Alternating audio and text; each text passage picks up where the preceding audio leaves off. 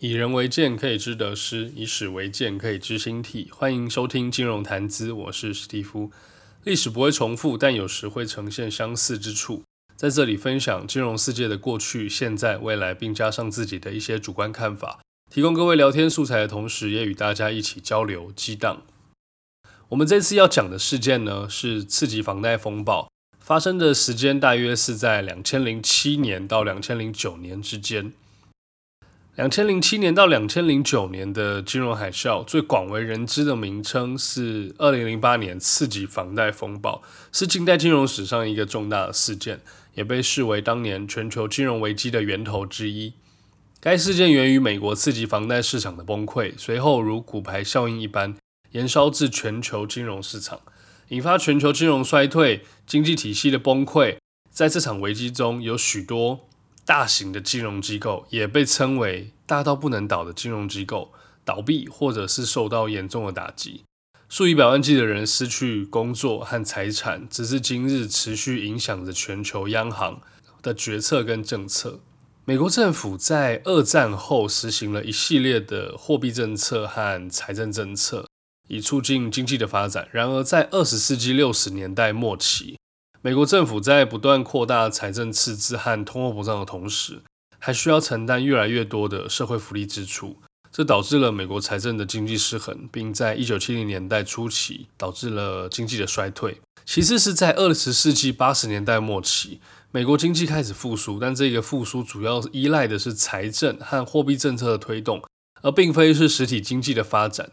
同时间，美国金融市场开始快速发展，并形成了大量的金融衍生品和投资工具。这些工具在当时被认为是促进市场流动性和降低风险的好方法，但它们的复杂性和不透明性也为未来的危机埋下了伏笔。两千年网络泡沫危机之后，美联储 Fed 在二零零零年就两千年到二零零三年之间多次的降息，造成房市跟股市的双双大涨。当时候，美国房地产的景气乐观，大家一致看好，信用不好的人也能够透过刺激贷款取得金钱啊，银行将钱借给这些信用不好的人，然后再将这些贷款包装成衍生性金融商品，卖给其他金融的机构或者是投资者。那同一时间呢，信评机构看呃，例如说像是 Moody 或者是 S M P 标准普尔。并没有客观的评级这些啊债券衍生性金融商品啊，反而是将这些高风险的债券评为 Triple A、Double A 或者是 AA 级，跟美国政府同级这样的一个债券等级。好，什么是次级房贷呢？所谓次级房贷，顾名思义是一种风险较高，也就是次级的一种贷款。一种房贷，通常是向信用记录不良的放借款人发放高利贷的贷款、高利率的贷款。这些贷款通常被打包成不动产抵押贷款证券，也就是所谓的 MBS，由投资银行出售给投资者。要是呃，简单来说，有了 MBS 的产品，金融机构就可以从原本放款、收取利息并承担违约风险的这样的一个角色。摇身一变变成利率的中间商，可以将风险完全的转嫁到投资者的手中，那他只赚利率的价差。银行还可以因为将风险的转嫁而无限扩大自己在原本贷款的放贷。那这些证券的收益率通常会比就是其他固定收益的产品来的高，因此会受到许多投资者的欢迎，包含银行、保险公司、共同基金。退休金啊的那个这些的机构，那在二零零零年，就是两千年的初期，美国的房地产市场经历了一波快速的增长，住房价格不断的上涨，这导致许多刺激房贷的发行量急剧的增加，贷款公司对贷款申请人的信用记录和财务状况要求越来越低。那由于房屋的价格上涨，这些贷款公司的贷款风险似乎没有那么的高。因此，如果借款人无法支付相对应的贷款，他们可以在借款人违约的时候收回房子，那卖出房屋的时候赚取相关的一些利润。看似这么好的一个产品，一个这么好的金融商品，那次级房贷风暴是怎么爆发的呢？两千零四年以后，美国开始进入所谓的升息循环，到两千零六年，这时候的基准利率已经上调到了百分之五以上。那使得借款人，也就是贷款的利率大为的上升，民众还债的压力升高，那房市也因此陷入了困境。到两千零六年年底，次级房贷的规模已经达到一点三兆美元，在美国抵押贷款市场的比重高达百分之十一。两千零七年的中期，美国房地产市场开始出现疲态，许多次级房贷的借款人无法支付这些的贷款，那这些贷款公司开始面临某些的困难。那由于次级房贷的贷款质量较低，这些证券的价值急剧下跌，投资者开始担心他们的投资的资产价值会受到一些损失。此外，由于次级房贷市场的规模非常的庞大，它的风险很快就扩散到其他的金融市场。两千零七年的前三季，次级房贷的违约率激增到百分之十三点七七、百分之十四点八二以及百分之十六点三一，是不断在爬升。那两千零七年八月，高盛证券公司停止出售两支债券型基金，这些基金被认为是刺激房贷市场的投资者。那这一个事件。引发了市场的恐慌，许多投资者开始担心他们的投资会受到相对应的损失。由于这些债券基金是由大型金融机构发行的，那这些机构开始面临到资金流动性的问题，无法买回这些基金的份额，进一步加剧了市场的动荡。两千零七年十二月，美国第二大的次级房贷公司新世纪金融公司宣布破产。两千零八年三月。贝尔斯登宣布，由于其次级房贷投资组合的价值暴跌，公司将获得联邦储备委员会 （Fed）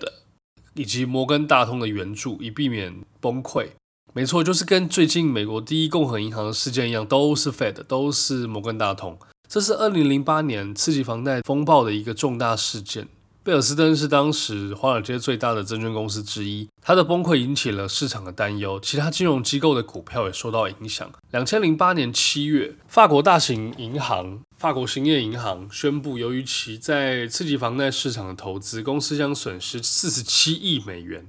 这一事件引发了市场的恐慌，许多投资者开始担心，其他大型金融机构也可能遭受损失。此外，一些投资银行也开始面临困难，包括像雷曼兄弟，它是世界上最大的投资银行之一。两千零八年九月，危机集中爆发，两大住房抵押贷款机构房利美和房地美被美国政府接管。接着，百年历史的投资银行巨头雷曼兄弟申请破产保护，美林银行被美国银行收购。一连串的金融机构濒临倒闭，造成世界的信用贷款的紧缩。两千零九年二月，美国的失业率攀升到百分之八点一，是近二十六年来最高。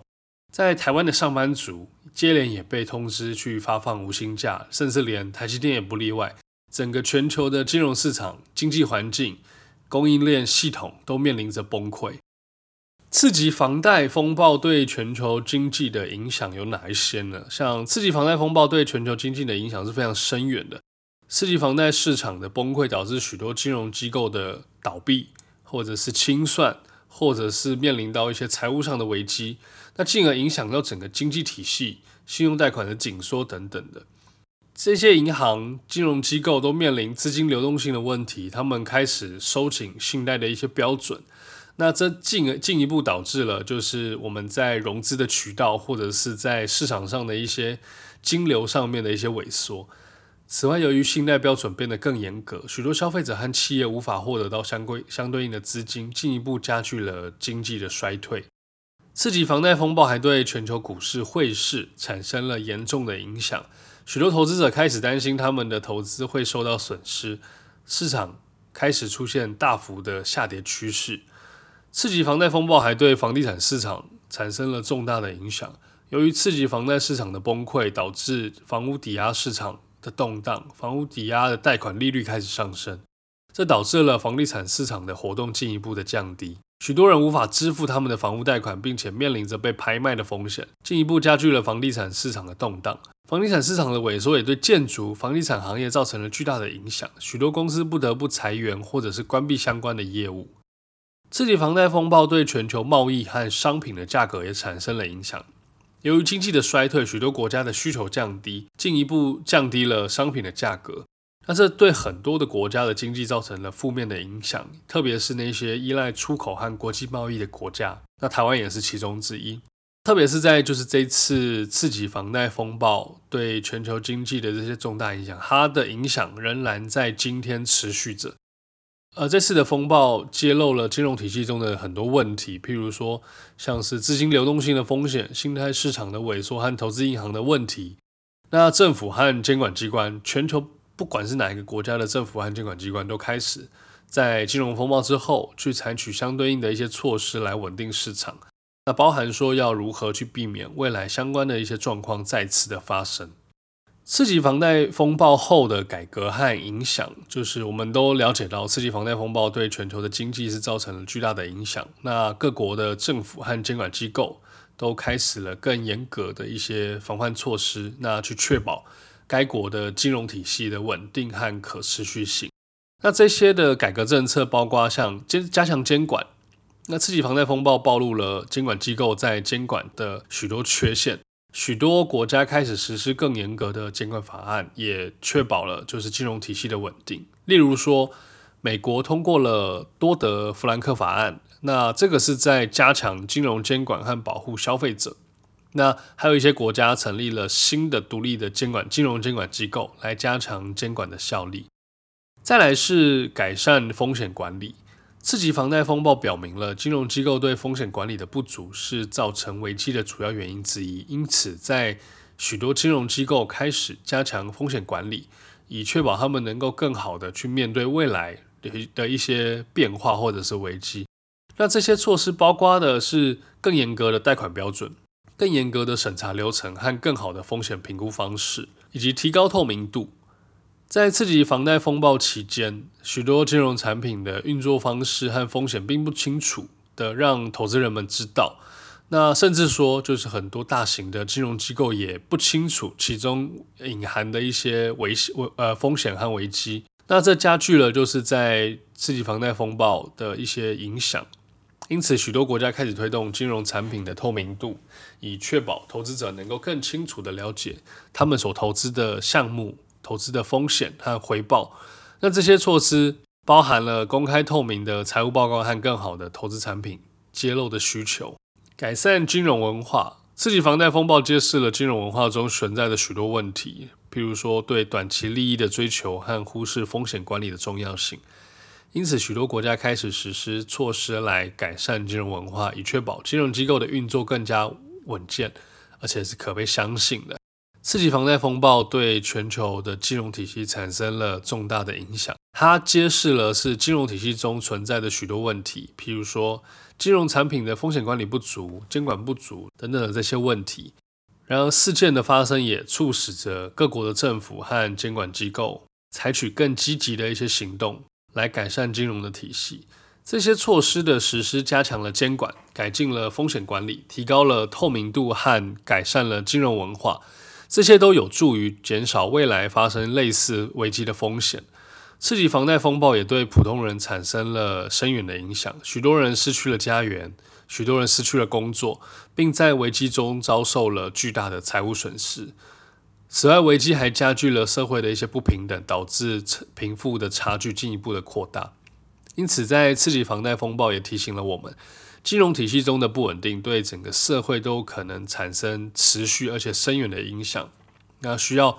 更谨慎的来应应，就是我们当前的一些金融环境的一些监管或者是一些法规上面的保护。在刺激房贷风暴之后，金融体系经历了一段时间的调整和重塑，监管的风险管理标准得到了加强，金融文化也得到了改善。随着时间的推移，新的挑战也不断出现。譬如说，金融科技和加密货币等新兴领域的发展，监管和风险管理仍然需要不断的进化和改进，以确保金融体系的稳健和可持续性。刺激房贷风暴是一个教训深刻的事件，它揭示了金融体系中存在的许多的问题，并促使各国政府和监管机构采取了相对应的行动来改善金融体系。那只有通过长期的改革和创新，我们才能够建立一个稳健、可持续且有益于整个社会的金融体系。好，那最后的最后，我们用上帝的视角，就是来回顾一下，如果我们在遇到相对应的一些呃事件的时候，我们可以怎么样来做投资相关的一些决策。好，这边我有列了两个，就是不同的策略，在当下，也许我们是有机会来做这个投资上面的一些调整。好，第一个是就是回顾这一次次贷风暴引发的金融海啸。那这次事件引发的是金融市场整体，也就是所谓系统性的风险，所以在这边选择复盘的标的，我们就选择是大盘的指数型基金啊，零零五零，因为在台湾的我们可能零零五零会比较贴近一点。那这边设定的投资人背景是从二零零五年，也就是金融风暴的前三年，二零零五年的一月一号起，每个月定期定额投入一万元投资零零五零的小资族。好，这个时候我们有两个策略，好给各位做一个参考。第一个策略是持续的定期定额投入。好，这个时候从二零零五年一月一号开始定期定额的投资零零五零。那中间我们会经历到二零零七年、二零零八年、二零零九年啊，三年就是金融风暴的时间。那台股的指数从九千多一路下探到三千多。那这个时候我们持续每个月的投入。啊，这个时候的总投资成本是七十二万元。那我们一直截至到二零一零年的十二月三十一，也就是二零一零年的年底，这个时候的资产的总价值会是八十六点五万元。啊，总报酬率会是百分之三十三点三六，年化报酬率是四点九三个 percent。哦，所以这个时候我们有几个面向的东西可以来参考。第一个是。持续性的定期定额投入啊，这个是我们相信市场会复苏啊，所以持续性的投入，我们就可以获得到一个平均的年化报酬，也就是四点九三个 percent 的年化报酬率。好，那第二个策略是依照总金的指标，弹性的调整投资与现金部位。好，那我们从上面文章或者是就是我刚刚有口述的一个时间轴可以知道。二零零七年的前三季，在美国那边刺激房贷的违约率激增至百分之十三点七七，第二季十四点八二，以及第三季的十六点三一。那这个时候就是在刺激房贷的违约率激增的状况底下，那我们如果从，因为我们是从二零零五年一月一号开始投资嘛，所以如果我们从二零零七年的第三季过后，也就是十月一号，我们开始改以定期定额的。呃，原本设定定型定额也就是一万元的百分之五十的资金持续投入，那我们扣着百分之五十的资金保留在现金部位，在零零五零跌幅超过百分之五十的时候，一次性的投入，那并持续投入百分之百，也就是那一万元的定期定额资金。好，那这个时候会有怎么样的表现呢？我们截至二零零七年十月一号的总投资成本是三十三万元。那截至二零零七年十月一号当期的资产价值是四十七点二万元，那总报酬率是三十八点八八 percent，那截至二零零七年十月一号的年化报酬率是百分之十二点九六。好，这个时候从二零零七年十月一号开始，我们改以定期定额百分之五十的资金持续的投入。那另外百分之五十的资金不是花掉，我们是把它保留在现金部位。是如果到时候有达到我们设定的一个目标是零点五零跌幅超过百分之五十的时候，我们会把扣留在手上的现金一次性的投入。那我们会在二零零八年的十月二十号。呃，会见到零零五零跌幅超过百分之五十，那这个时候我们就会单笔投入所有未投资的在现金部位上面的现金，也就是总共七点五万元。好，那我们截至二零一零年十二月三十一日的投资绩效会有怎么样的表现呢？我们总投资成本一样是七十二万元，当期的资产价值大概是一百一十九点二万元。总投资的报酬率是六十五点六九 percent，年化的报酬率大概是二十五点八二个百分点。所以依照上面两个策略，可以简单的观察出，也许我们在总经面混沌不明朗的时候，适当的将部位转移到现金部位中，那在未来崩盘的时候，持续性的投入，它是一个不错的选择。那至于说我们在未来会不会有遇到这个？呃崩盘，或者是说我们是要分散更多笔打入，也不是设定在百分之五十的跌幅我才一次性的打入，那这个又是另外一个课题了。那这个也许我们可以在之后的节目上跟大家一起来讨论。好，那我们今天的节目就到这边，下次见喽，拜拜。